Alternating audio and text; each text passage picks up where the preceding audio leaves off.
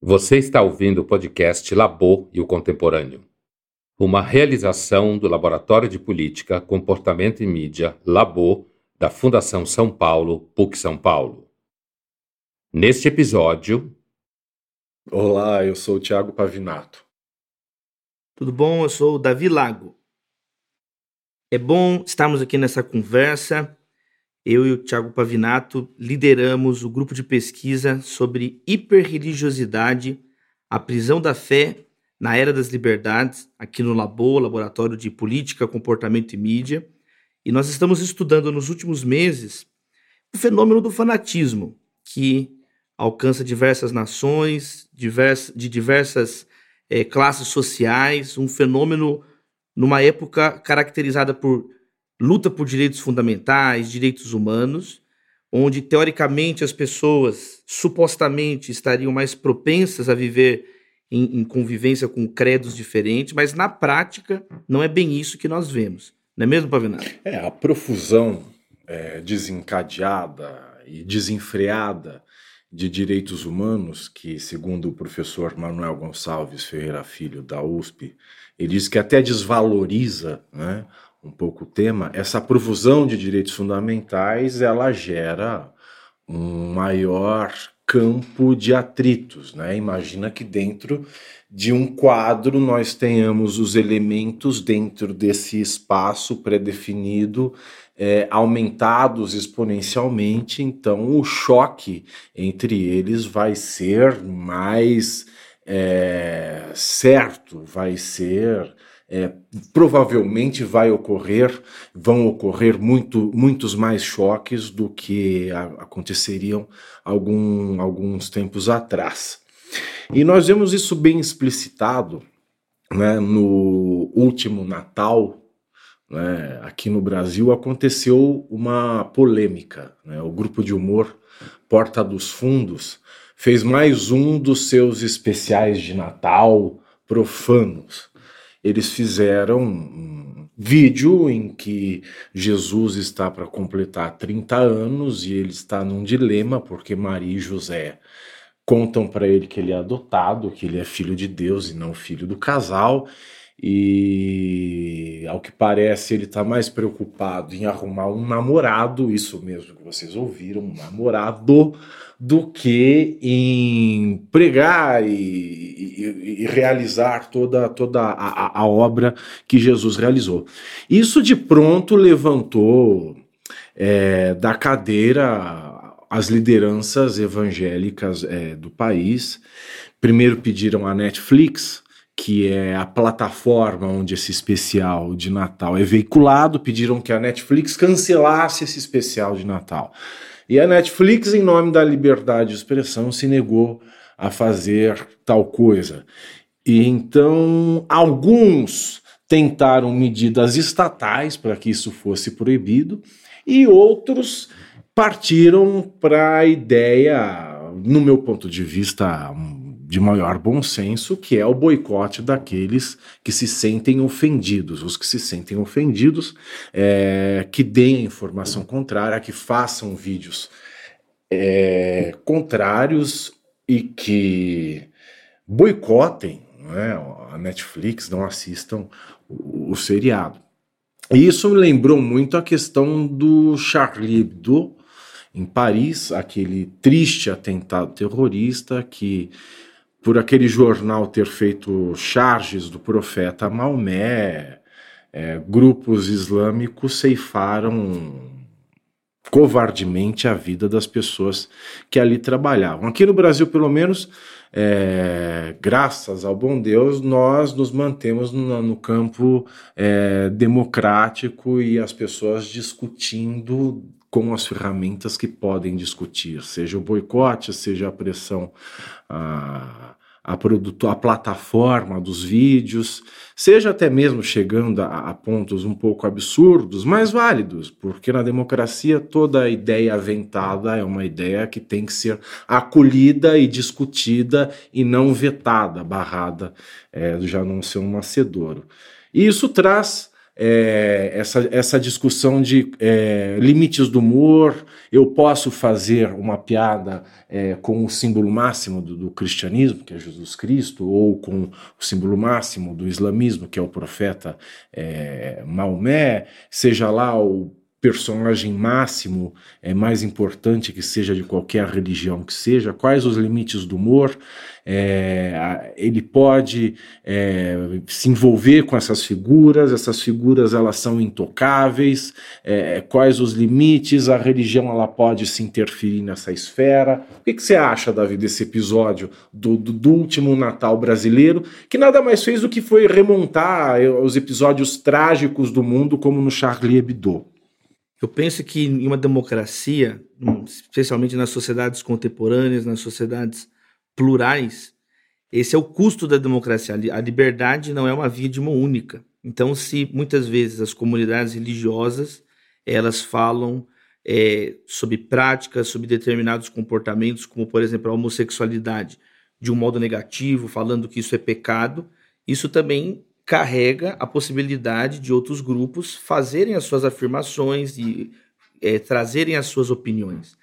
É importante ressaltar aqui um dos textos fundantes do no nosso grupo de pesquisa, da, da, nossa, da nossa trajetória nesses meses, que é a, a Carta acerca da Tolerância de John Locke, onde já há séculos a academia debate sobre esses assuntos. Né? Cem anos depois, é, Voltaire no Tratado sobre a Tolerância, já no século XX, a Era dos Direitos, do Norberto Bobbio, o Walter também sobre da tolerância.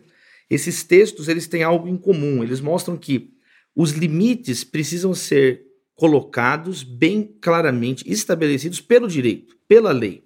Aquilo que uma sociedade de modo algum tolerar, por exemplo, o racismo. O racismo é algo que as sociedades contemporâneas elas não toleram.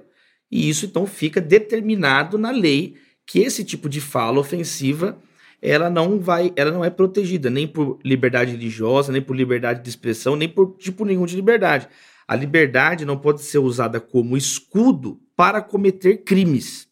Eu não posso, por exemplo, é um crime, o um homicídio é um crime. Eu não posso usar a liberdade religiosa como um escudo para cometer um crime. Matar uma pessoa em um ritual religioso e falar, não, isso é liberdade religiosa. Não, isso é um crime. Está estabelecido na lei que isso é um crime. O racismo é um crime na lei brasileira.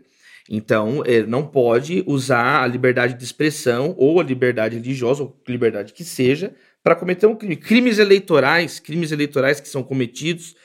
Então, se não é crime, não há que se falar em censura e, como eu concordo com você, as ferramentas democráticas que se tem, que são ferramentas lícitas, lícitas é boicote, notas de repúdio, crítica, uma produção em, em, em linha contrária, esse é um jogo democrático.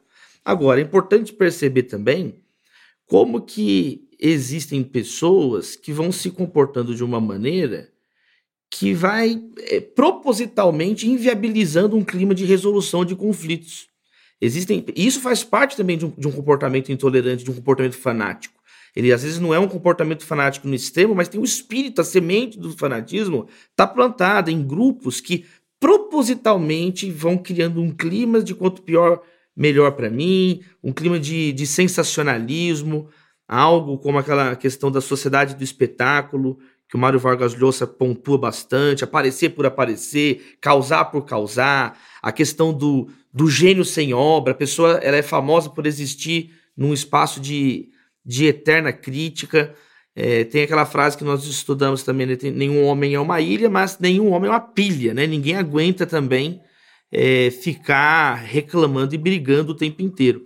E aí eu queria destacar uma coisa também do início da tua fala, nobre amigo doutor Pavinato, acerca de um dos vetores que ajuda nessa propagação de choques, que são as mídias sociais. O advento das mídias sociais colocam também a palavra hater, né? Uma palavra da moda, uma palavra que o mundo inteiro conhece, né? As pessoas são conhecidas por aquilo que elas odeiam.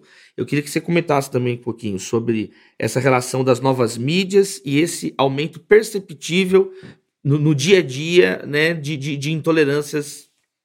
Na verdade, o que dá ibope, o que dá ibope é isso. O que dá ibope é o embate. O que dá ibope é o ódio você veja que a questão da porta dos fundos, eu não sei se você viu esse especial de Natal, acredito que não, tenha visto e não vá vê-lo. Mas não vejo porque é chato também. É, as piadas são, são muito fracas. Mas seria mais um especial de Natal da Porta dos Fundos, sem um sucesso arrebatador, não fosse o Nando Moura, que foi um, um, um bolsonarista de, de, primeira hora e agora ele foi defenestrado pelos, pelo bolsolavismo, né, como um traidor da direita, mas ele ainda é um influenciador digital de direita, conservador, muito influente, com um espectro gigantesco, principalmente no Twitter. Né? Fosse ele comentar, falar mal da porta dos fundos, o vídeo não teria recebido tantos cliques, tantos acessos como é, ele recebeu. Porque ele fez ali uma, uma crítica muito dura no que ele foi seguido por todos os comentaristas e influenciadores digitais dessa direita é, conservadora, que na verdade ela é reacionária. E eu só lembrei que o fenômeno ele é mais antigo ainda. Eu falei que é, essa questão do Natal brasileiro da Porta dos Fundos remonta ao Charlie Hebdo, mas ele remonta nas artes, não é? Alguma coisa bem mais anterior, que é a última tentação de Cristo do Scorsese. do Scorsese, não é? Quando os grupos de católicos incendiavam é, é, é, cinemas. Eu lembro que quando estreou em São Paulo também, antes dos atentados do Charlie Hebdo, eu estava na faculdade, eu fui assistir a peça de teatro, acho que é dos anos 60, é, Jesus Cristo Superstar, Rockstar, alguma coisa desse tipo, e haviam grupos católicos na porta gritando contra contra a peça para que, que não se entrasse, era uma peça é, profana.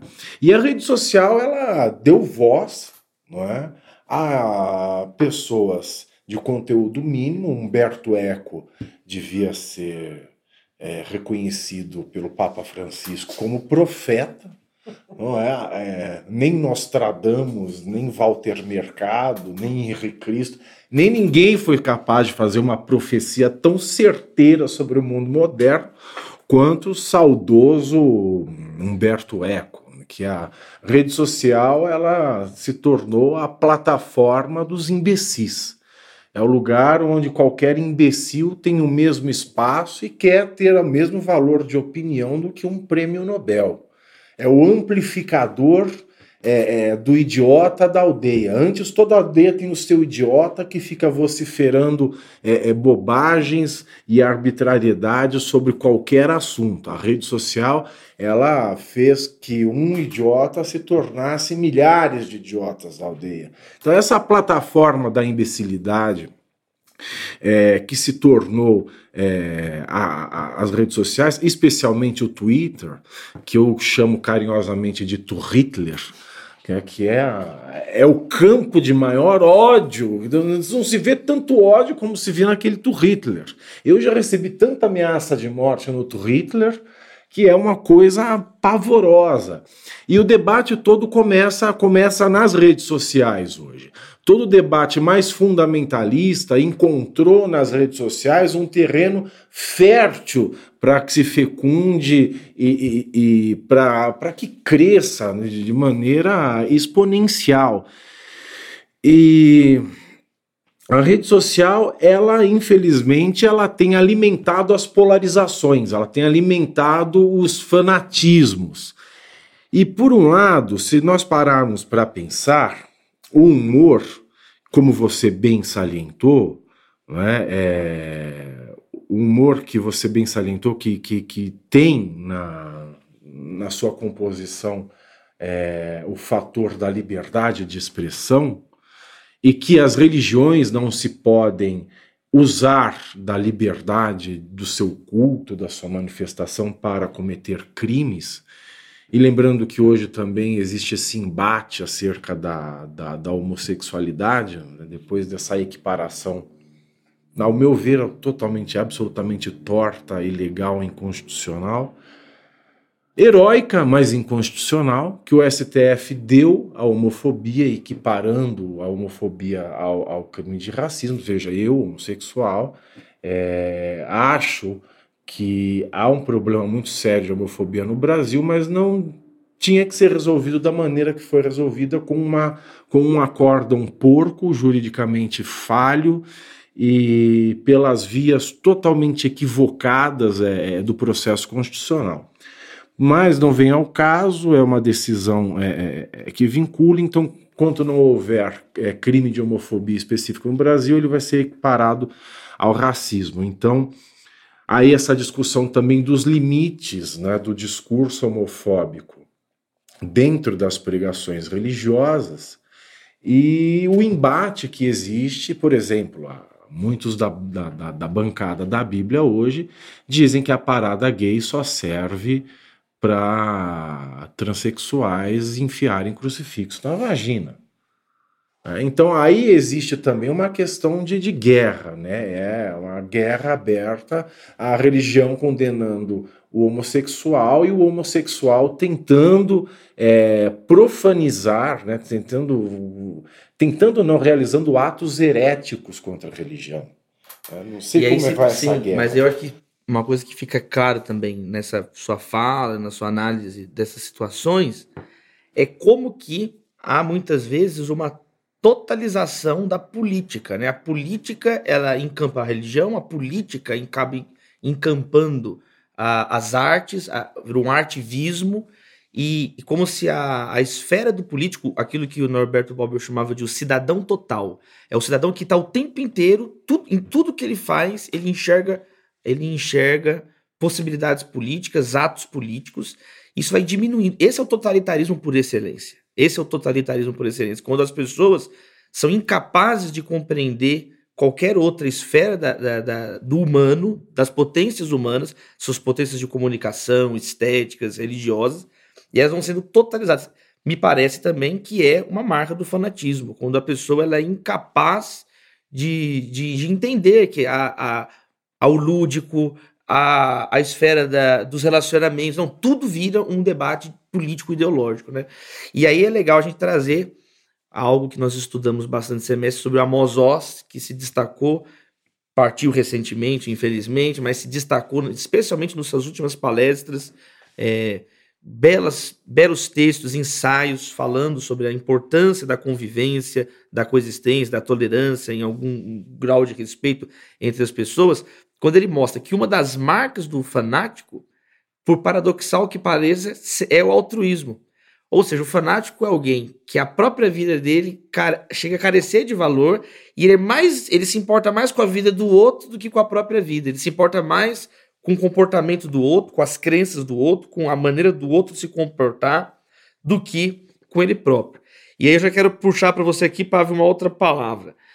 Nessa linha do Amosós de como curar um fanático, quais seriam então possíveis antídotos ou possíveis modos de nós, de alguma maneira, amenizarmos, aliviarmos ou não entrarmos em, em debates desnecessários, desgastantes e que não levam a lugar nenhum, é a não uma, ser a mais sofrimento. É de uma beleza literária essa parte do, do, do Amos Oz, né? porque ele fala, né, o fanático ele é um altruísta, ele está mais preocupado com a sua vida do que com a dele próprio.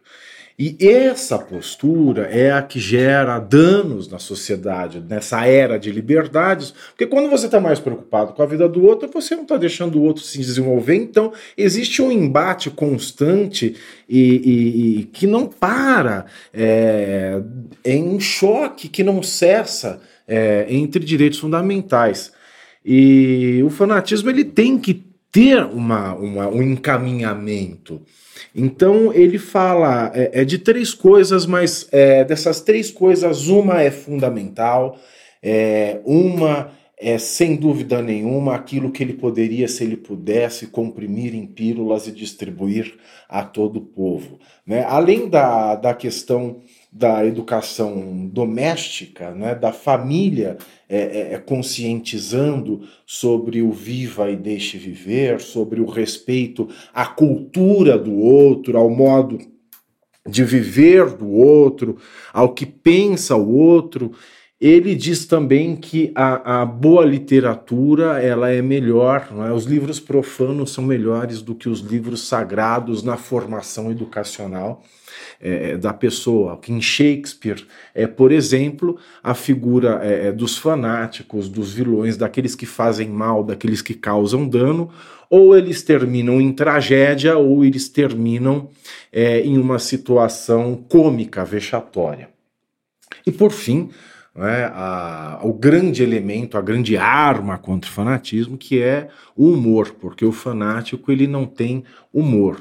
No máximo ele tem sarcasmo, né? ele é sarcástico, mas ele não tem senso de humor, ele não ri de si próprio, ele não questiona a si próprio. E o humor ele abre uma janela de oportunidades infinda. Você é, é, questiona as suas verdades através do humor, você se questiona é, através do humor. Tanto é que no, no, no, Oriente Médio tem um caso muito interessante nos países onde o Estado Islâmico é, tem, uma, tem uma ascendência significativa, mesmo que não sejam, é, mesmo que não seja oficial no governo, existem humoristas que exercem a sua profissão mesmo sob risco de vida e eles tem um feedback que eu acho maravilhoso. Eles recebem cartas de pessoas que dizem que deixaram de ingressar nas fileiras do Estado Islâmico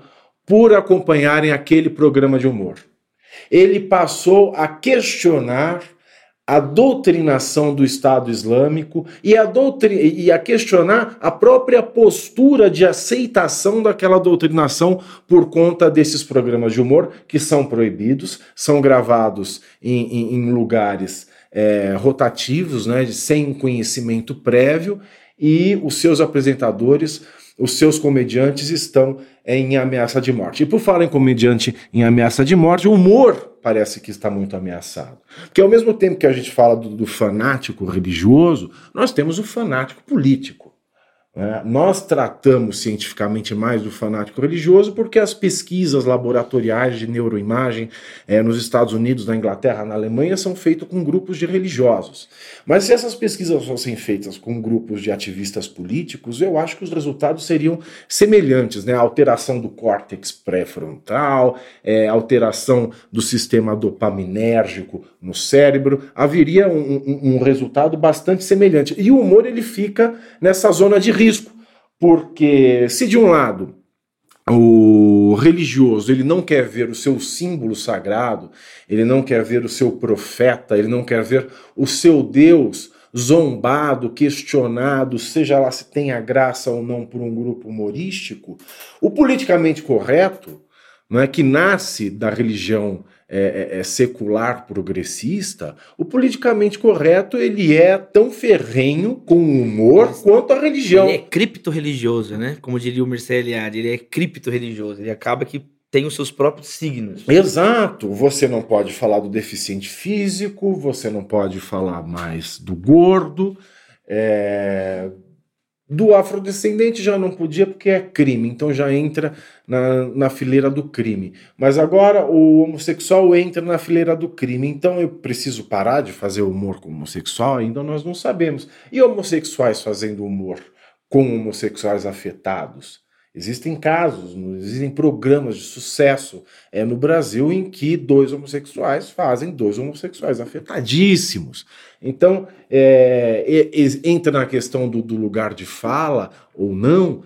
Né? Então, nós estamos num embate em que não há uma resposta, cabe o bom senso é, das pessoas em dar encaminhamento a essas questões seja civilmente através de boicote, deixando de assinar a plataforma que veicula é, um programa de humor que fere a religiosidade, a religião de alguém, que fere a espiritualidade de alguém, ou que fere os padrões estabelecidos também fanaticamente pelo politicamente correto, né? tentando é, fazer contra a propaganda ou contra a informação, tudo isso dentro da esfera privada, mas eu acho que esse assunto não deve chegar é, à esfera estatal. A questão é que o politicamente correto ele também tornou sacro, ele sacralizou todos os seus temas, as suas pautas e tornou profano tudo aquilo que vá contra os seus novos cânones. E essa essa anulação da possibilidade de falar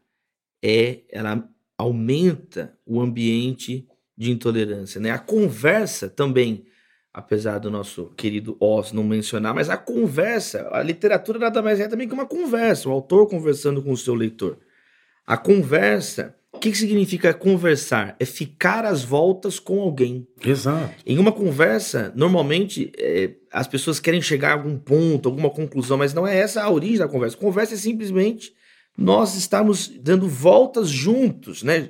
Girarmos juntos, darmos voltas falando. E e parece também que esse pensamento extremamente politizado, esse pensamento extremamente técnico, pragmático, que vai anulando a beleza da vida, a beleza da convivência, como se fosse errado conviver, é, como se fosse a pessoa se culpada de tentar, às vezes, ah, é um fetiche a política, é um fetiche de algo. A, alternativa que existe é a violência. Né? Quando nós aterrissamos no mundo real, a única alternativa que tem a capacidade discursiva de tentar um arrazoado, a qualquer alternativa é mais intolerância, é mais então não pode falar, então todo mundo cala a boca. Então não é por aí também o caminho. É importante também é, lembrar isso, que a democracia é a possibilidade de todo mundo falar, mas é a política, é o discurso, é o logos, ou diálogos. O, o logos entre dois é que vai fazer a diferença. E não o diabolos, né, que é o adversário, um contra o outro. Então nós estamos falando de mais diálogos e menos diabolos na nossa, na, na, nossa sociedade contemporânea. Tem até uma frase que é com ela que eu encerro lá a obra Brasil Polifônico, nós precisamos de mais olho no olho, né? É, e menos olho por olho, né? Essa capacidade de tolerar, de respeitar, mas quando eu não respeito, eu pelo menos tolero a pessoa, ou finjo que tolero, mas esse esforço pela convivência é o que caracteriza as civilizações que prosperaram na história. Exato. E se o diálogo não pode ser abandonado, se o diálogo for abandonado, acabou a democracia. Né? Da mesma forma, o humor ele não pode ser silenciado. Nós temos que ter muito cuidado em restringir o humor, porque se o humor é o remédio mais eficaz contra o fanatismo, qualquer tipo de fanatismo, se o humor começa a ser tolhido, seja pela religião, seja pelo politicamente correto.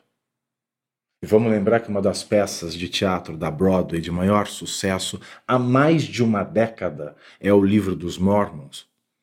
É uma sátira e é engraçadíssimo. É engraçadíssimo. Eu nunca vi uma peça tão engraçada na minha vida. Se nós tolhermos o humor, o humor ele vai cada vez mais se restringindo e cada vez mais restrito estará a grande cura para o fanatismo. Uma sociedade sem humor é uma sociedade que não pode curar os seus fanáticos. Uma sociedade com humor cada vez mais restringido é uma sociedade com fanáticos, sejam eles religiosos, sejam eles politicamente correto, é uma sociedade com um número de fanáticos cada vez maior, e uma sociedade com um número de fanáticos cada vez maior é uma sociedade onde o diálogo também vai padecendo aos poucos, porque eles fazem monólogos, né, eles fazem diábolos e não diálogos. São monólogos simultâneos ao invés de diálogos, né?